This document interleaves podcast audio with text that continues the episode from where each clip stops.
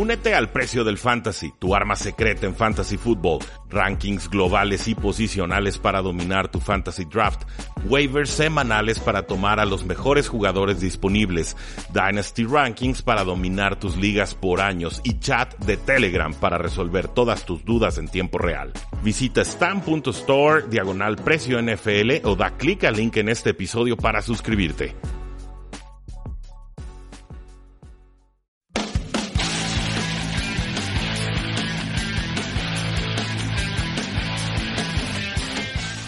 Saludos a todos y bienvenidos a un programa más de Tres y Fuera, donde la NFL no termina y nosotros tampoco. Mi nombre es Jacinto, me encuentran en Twitter como arroba y ya casi concluye la semana 15 de acción en la NFL. Todavía tenemos un Monday Night Football pendiente entre los Colts y los Saints. Sé que hay muchas finales de fantasy football que están dependiendo de jugadores en ese partido. Yo necesito dos recepciones de Michael Thomas y con eso pasamos a la gran final en, la liga de más dinero, lo cual voy a celebrar por supuesto. Pero eh, mucha suerte, mucho éxito en todas sus ligas de fantasy football si es que todavía tienen la fortuna y el acierto de seguir vivo en esas eh, distintas ligas. Ahora, esta semana 15 fue clave, fue importante, fue decisiva y nos dio algunos resultados eh, sorpresivos y también otros trágicos. Y creo que eso es el enfoque principal de este top 10 de la semana 15. Sin mayor preámbulo, punto número uno, a la basura y a la basura es lo que sucede cuando tienes una, un margen de victoria de 16 puntos y acabas perdiendo. Y cuando era tu último partido como local y cuando tenías a toda la afición contigo y cuando tenías que dejar un buen sabor de boca para que los aficionados de esa ciudad te recordaran con cariño y nada. Los Raiders, que eran favoritos por seis puntos y medio, pierden en el money line, pierden directo contra los Jacksonville Jaguars, que venían de cinco derrotas consecutivas en su último partido en el Coliseo de Oakland. Pierden 20 a 16, anotaron 16 puntos los Raiders en la primera mitad, no volvieron a anotar en todo el partido, Jaguars anotó en sus últimas tres posesiones y de forma increíble, incluso con un Ave María y al final le bota el balón en el casco a un receptor de los Raiders con otro jugador de Raiders encima de él. Eh, un, fiasco total, o sea, a la basura todo lo que vimos de Raiders en este partido. Josh Jacobs, el corredor titular, eh, pues inyectó, ahora sí que se inyectó eh, pues para dormirse la lesión de hombro que tiene muy lastimado porque quería jugarse el hombro por la ciudad y eso yo se lo voy a admirar no me parece muy inteligente para la, longevidad de su carrera, pero eh, el gesto se lo voy a, respetar. ¿Y por qué a la basura? Bueno, pues a la basura porque los fans lanzaron basura y nachos al campo tras esta inaudita remontada de los Jacksonville Jaguars. Los aficionados invadieron el campo. Los referees tuvieron que decirle a los aficionados que dejaran de apuntarle con láseres a los jugadores en el campo durante el partido. Derek Carr fue abucheado al final del duelo, como no. Eh, una triste despedida para una triste historia de los Oakland Raiders, un equipo que llegó a ese coliseo de Oakland en 1966, se fueron a Los Ángeles del 82 al 94 y ahora sí habían regresado, pero parece que definitivamente no regresan a esta ciudad. Se irán a Las Vegas y habrá más luz, más reflectores y más dinero, pero va a ser muy difícil que encuentren una afición tan intensa, tan apasionada como esta que están dejando atrás con un pésimo sabor de boca. Los Oakland Raiders se van con solamente una aparición en playoffs en 17 años y sin victorias en esas instancias de postemporada. Cuando le preguntaron a Derek Carr si quería mandarle un mensaje a los fans, dijo que probablemente no querían escuchar nada de él ni del equipo. Así que punto número uno a la basura. Punto número 2, Halcón de Oro. Los 49ers iban arriba 19 a 17, quedaban dos minutos en el reloj, tenían una cuarta y uno en la yarda 25 rival. Si conseguían un primer down, hubieran ganado ese partido. Y bueno, eh, casi las probabilidades indicaban que ese, ese primer down era eh, casi automático, ¿no? Habían tenido 24 jugadas en tercera y cuarta oportunidad y uno los eh, San Francisco 49ers antes de entrar a este partido y en esas oportunidades consiguieron 17 primer downs y anotaron 3 touchdowns, o sea, un acierto del 83%. Jimmy Garoppolo tiene un récord ahí de 7 7 de 7 con 7 primeros downs en jugadas de corrida en tercera y cuarta y uno. Es decir, del 83 al 100% de efectividad en jugadas que son de una yardita. Ese es el, porcentaje de bateo que tienen los San Francisco 49ers en jugadas de corto yardaje. de cortísimo yardaje, una yarda o menos, y aún así San Francisco fue por el gol de campo. Y bueno, el asunto aquí es que iban arriba por dos puntos, entonces con el gol de campo se pusieron cinco puntos eh, arriba, le daban la oportunidad a los Falcons de remontar, y eso fue lo que sucedió. Los Atlanta Falcons le sacan un resultado importantísimo a los San Francisco 49ers. Antes de este partido, eh, los 49ers tenían un 16% de probabilidad de ganar el Super Bowl según 538. Después de este resultado tremendo, baja esa posibilidad a un 8%. Los Atlanta Falcons no sabemos cómo, pero terminaron consiguiendo dos touchdowns en los últimos 10 segundos de juego. Le lanzaron 20 targets a Julio Jones y ese último target fue el más importante de todos. 49ers cae de la primera a la quinta posición en la NFC. Aún controla su destino y se vuelve muy importante ese juego contra los Seattle Seahawks, pero definitivamente esta derrota no la tenían proyectada y los Falcons ya eliminados de postemporada y lo que ustedes quieran consiguen una victoria de oro. Y por eso, punto número 2, halcón de oro.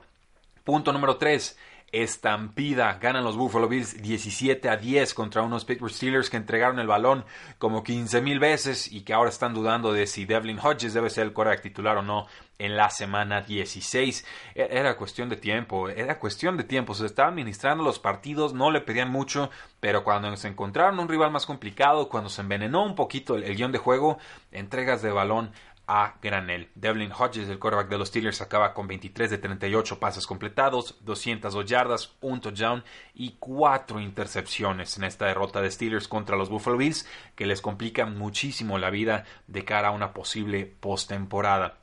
Mike Tomlin no se ha comprometido con Devlin Hodges, tampoco dijo que Mason Rudolph va a ser el quarterback titular.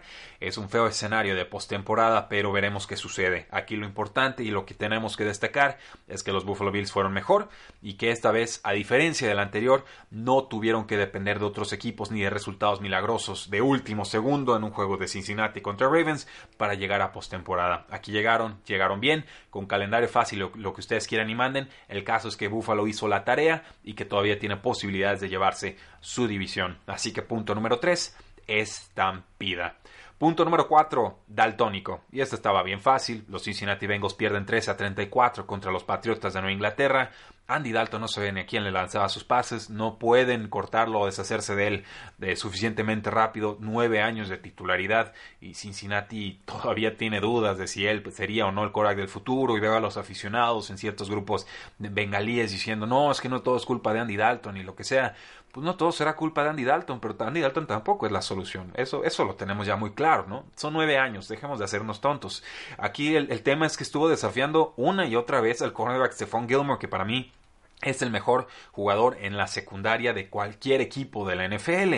Eh, completó Andy Dalton 17 de 31 pases para 151 yardas, un touchdown y cuatro intercepciones en esta derrota contra los Patriotas retando a Stephon Gilmore, insisto, y lo, y lo hacía pagar el precio una y otra vez. Una de esas incluso fue para Pick Six. Entonces, yo creo que Andy Dalton ni siquiera alcanzaba a distinguir los colores de los jerseys y por eso, punto número 4, daltónico.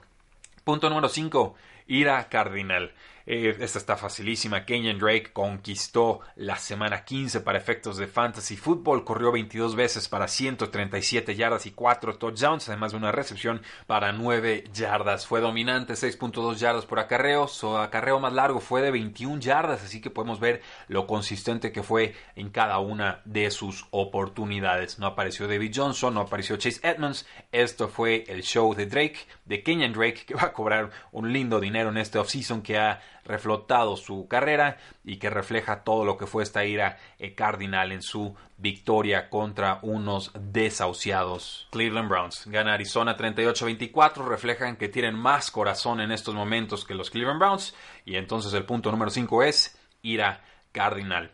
Punto número 6, Olé sin carga. Eh, me reclamaban en redes sociales, Rudy, ¿por qué no tomas a los Chargers? Ahora sí le van a pegar a los vikingos de Minnesota, no puede ser que te bajes del barco en estos momentos.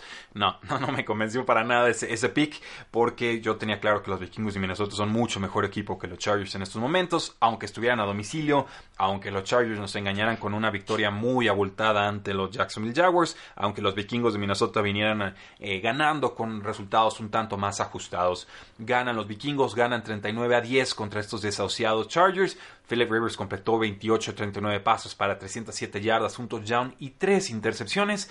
O eso fueron 3 de 7 entregas de balón que tuvieron en este partido. Melvin Gordon tuvo un par de fumbles, incluso el Titan Hunter Henry, casi siempre confiable, tuvo un fumble en esta ocasión.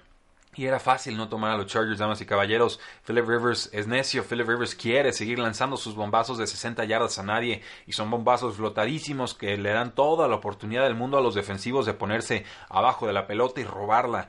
Y nadie le dice nada a Philip Rivers. Parece intocable. 15, 16, 20, 35 entregas de balón, no importa. Ahí lo metemos de titular y que haga lo que quiere, que nos pierda partidos. Y no importa porque Philip Rivers es institución. Yo tengo mucho respeto por la carrera de Philip Rivers, pero también tengo claro que si no le dicen párale a tu desmadre, nunca le va a parar porque él es un envalentonado y siempre lo ha sido. Y ahí está el clásico Philip Rivers en tercera y largo con las intercepciones que ha sido eh, la malaria de su carrera. Aquí lo de Philip Rivers es imperdonable, es malo, es pésimo. Tienen que decirle algo, si no los tienen que mandar a la banca, tienen que mandarle un mensaje a este equipo de que no se va a aceptar la mediocridad, ¿no? Tienen que empezar desde arriba el asunto. Eh, Philip Rivers lleva dos intercepciones en, cinco juegos. Dos intercepciones en cinco juegos, por favor. O sea, no, no, no hay forma de justificar esto. Merece ir a la banca. No hay más. Tenemos que ver a Terrell Taylor o a quien quiera. No, no podemos darle barra libre a Philip Rivers para que siga eh, pues haciendo el ridículo. Porque francamente lo que ha hecho estas últimas cinco semanas han sido más oscuros que claros. Punto número 6. Olé y lo celebro porque la verdad ya la voy a venir eh, sin carga. Punto número 7. El Chicago no Miracle. ¿Recuerdan aquella jugada de los Delfines de Miami contra los Patriotas con muchos laterales para ganar el partido? Pues Chicago tuvo una versión un poco parecida a esa, pero que finalmente terminó de forma no exitosa. Y si vas a perder, pues pierde de forma dramática, ¿por qué no? Quedaba un segundo en el reloj. Chicago decidió no hacer un Ave María que no hubiera tenido éxito. Y lo que acabó haciendo fue una serie de pases laterales. Mitchell Trubisky recorre mucho del campo, trae como a 4 o 5 defensivos, alcanza a soltar el pase lateral. Pero el que comete el error fue el tight end Jasper Horsted, un jugador de Princeton, que decide correr, olvidarse de hacer un movimiento o un pase lateral y fue una decisión equivocada porque tenía a Allen Robinson a la derecha sin ninguna clase de marca, quizás ahí sí llegaba la anotación, pues bueno, detienen aquí al, al Tyrant, Horsted y le cuesta un posible empate a los Osos de Chicago, que no fueron mejores que los Packers y que pierden 21 a 13, pero que ahora sí esta derrota les deja un pésimo sabor de boca, un sabor muy amargo y que no hubo milagro en este partido. Número 7, el Chicago no Miracle.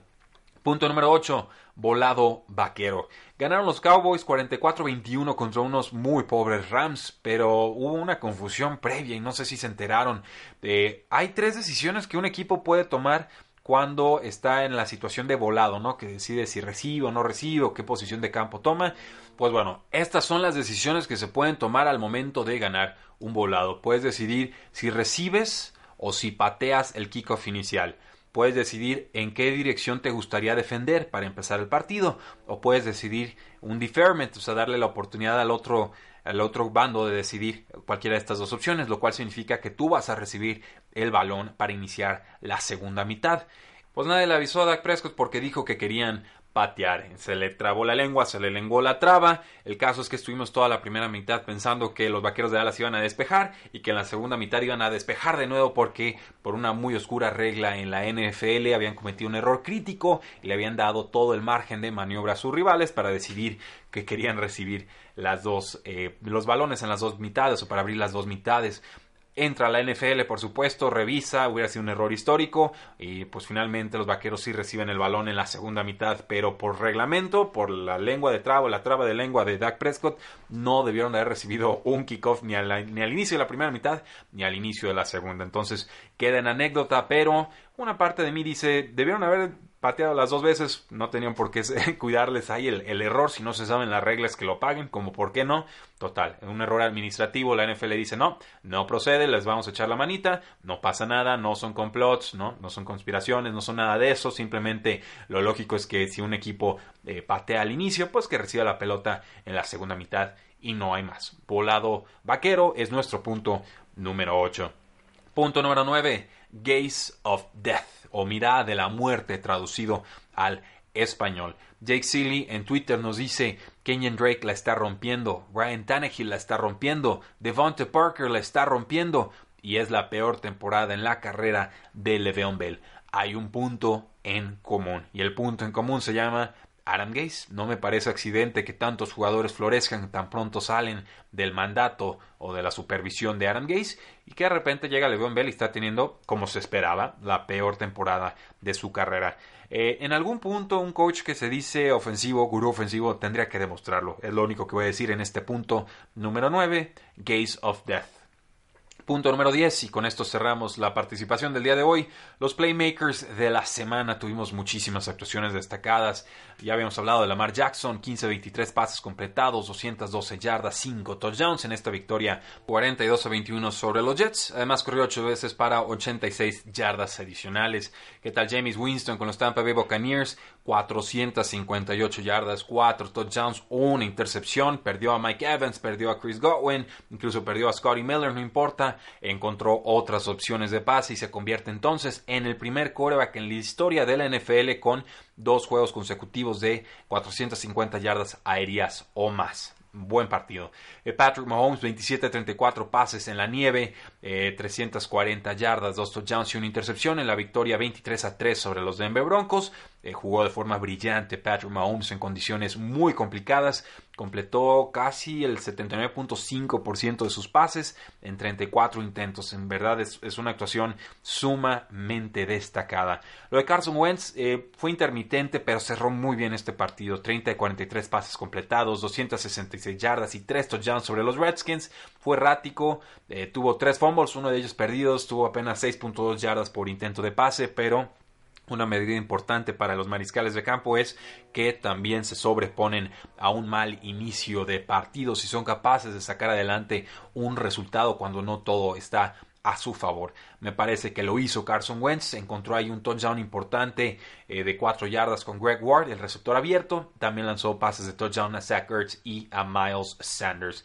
Con corredores, pues Christian McCaffrey, 87 yardas por tierra y 2 touchdowns en 19 acarreos, además de 8 recepciones, 88 yardas en 10 targets, nada nuevo contra los Seattle Seahawks, incluso se dio el lujo de lanzar un pase que fue incompleto. Miles Sanders, el corredor de las Águilas de Filadelfia, 19 acarreos, 122 yardas y un touchdown, además de 6 pases atrapados para 50 yardas y su segundo touchdown. Gran partido. Sí que Elliott 24 carreos, 117 yardas, 2 touchdowns, además de 43 yardas aéreas. Y su suplente, Tony Pollard, también destacó 131 yardas y un touchdown, además de atrapar dos pasos para 12 yardas. Nick Chubb de los Cleveland Browns, 127 yardas y un touchdown. No importó, perdieron contra los Arizona Cardinals. Tuvo además 21 yardas por aire. Chris Carson, muy lógica esta explosión tras la lesión de Rashad Penny, 133 yardas, dos touchdowns en 24 acarreos contra las Panteras de Carolina. Eh, por favor, ya metan a Will Greer, por favor. Saquon Barkley, 24 carreos, 112 yardas y 2 touchdowns. Y además buen trabajo por aire con 4 recepciones para 31 yardas. Josh Jacobs, hablamos de él con los Oakland Raiders, 89 yardas, 24 carreos, además de 20 yardas aéreas. Es un gran jugador, lo admiro mucho. Mike Boone, el corredor número 3 de los vikingos de Minnesota, 3 acarreos, 56 yardas y 2 touchdowns. Todo esto tras la lesión de hombro de Dalvin Cook. Eh, con Mark Ingram, pues 3 acarreos, 76 yardas y un touchdown en esta victoria de Ravens sobre los Jets. Eso es lo que vi más destacado en cuanto a corredores. Con receptores también hubo notable sobresaliente. Brashad Perryman, 5 de 6 targets, 113 yardas y 3 touchdowns contra los Lions. Julio Jones, 13 de 20 targets atrapados, 134 yardas y 2 touchdowns. Es un monstruo. AJ Brown, mi muchacho, 8 de 13 targets, 114 yardas y un touchdown. Abrió el partido con una recepción de 60 yardas y no lo iban a parar. Devonte Parker, 4 de 7 targets para 72 yardas y 2 touchdowns contra los Gigantes de Nueva York. Jamison Crowder, 6 de 11 targets para 90 yardas y 2 touchdowns en la derrota de Jets contra Ravens. Chris Conley con los Jaguars atrapó 4 pases, 49 yardas y 2 touchdowns. Esto fue en 8 targets en su victoria sobre los Raiders. Anthony Miller, otro jugador importante, 9 de 15 targets, 118 yardas y un touchdown con los Osos de Chicago. Eh, tenemos a Terry McLaurin de los Washington Redskins, 130 yardas y un touchdown. Despertó Tyler Lockett en buena hora, 8 recepciones, 120 yardas y un touchdown. Terry Hill, 5 de 7 targets, 67 yardas, 2 touchdowns. Y Danny Amendola reaparece con 8 de 13 targets atrapados para 102 yardas eh, con los Detroit Lions. Con Titans, pues también unas actuaciones formidables. George Kittle 13 de 17 targets, 134 yardas, es un monstruo. Travis Kelsey 11 de 13 targets, 142 yardas con los Chiefs, es un monstruo. Darren Waller 8 recepciones, 122 yardas en 10 targets, es un monstruo. Y Tyler Higbee 12 de 14 targets, 111 yardas con los Rams, es un monstruo. Casi todo eso lo hizo en tiempo basura, pero no importa porque Tyler Higbee ante la lesión de Gerald Everett ha estado respondiendo de forma importante. En cuanto a defensivos, pues Stephon Gilmer, dos intercepciones en este partido de Patriots contra Cincinnati. JC Jackson también de los Patriotas, dos intercepciones. Davis White de Buffalo Bills, dos intercepciones. KJ Wright de los Seattle Seahawks, dos intercepciones. E incluso linebacker Sean Lee de los Vaqueros de Dallas tuvo una intercepción y una captura de quarterback. En equipos especiales, pues vi buena actuación de los Patriotas con Matthew Slater en cobertura de punch y con Justin Bethel recuperando un balón eh, que tuvieron la oportunidad de eh, bloquear. Pro Bowlers, ambos jugadores se lucen en este eh, partido. Y eso, damas y caballeros, es nuestro top 10 de la semana 15. No olviden suscribirse a este su podcast, seguirnos en redes sociales, pero sobre todo, sé que hay miles de personas que nos están escuchando y solamente tenemos con unas veintitantas reseñas en iTunes. No sean malos, entren a iTunes, pónganos ahí unas cinco estrellas, pulgar arriba, déjenos un comentario positivo. No se imaginan cómo nos ayuda eso para tener más visibilidad en la plataforma de iTunes. Así que conéctense por ahí, si nos escuchan desde su dispositivo de Apple, pues aprovechen, dos minutos no les va a tomar más que eso nos van a ayudar muchísimo a crecer. En verdad, gracias de forma adelantada, los necesitamos para que Tres y Fuera pueda seguir creciendo. Si disfrutan estos episodios, ayúdenos a que más personas también los puedan disfrutar. De mi parte sería todo. Muchísimas gracias. Éxito en sus ligas de fantasy fútbol, porque la NFL no termina y nosotros tampoco. Tres y fuera.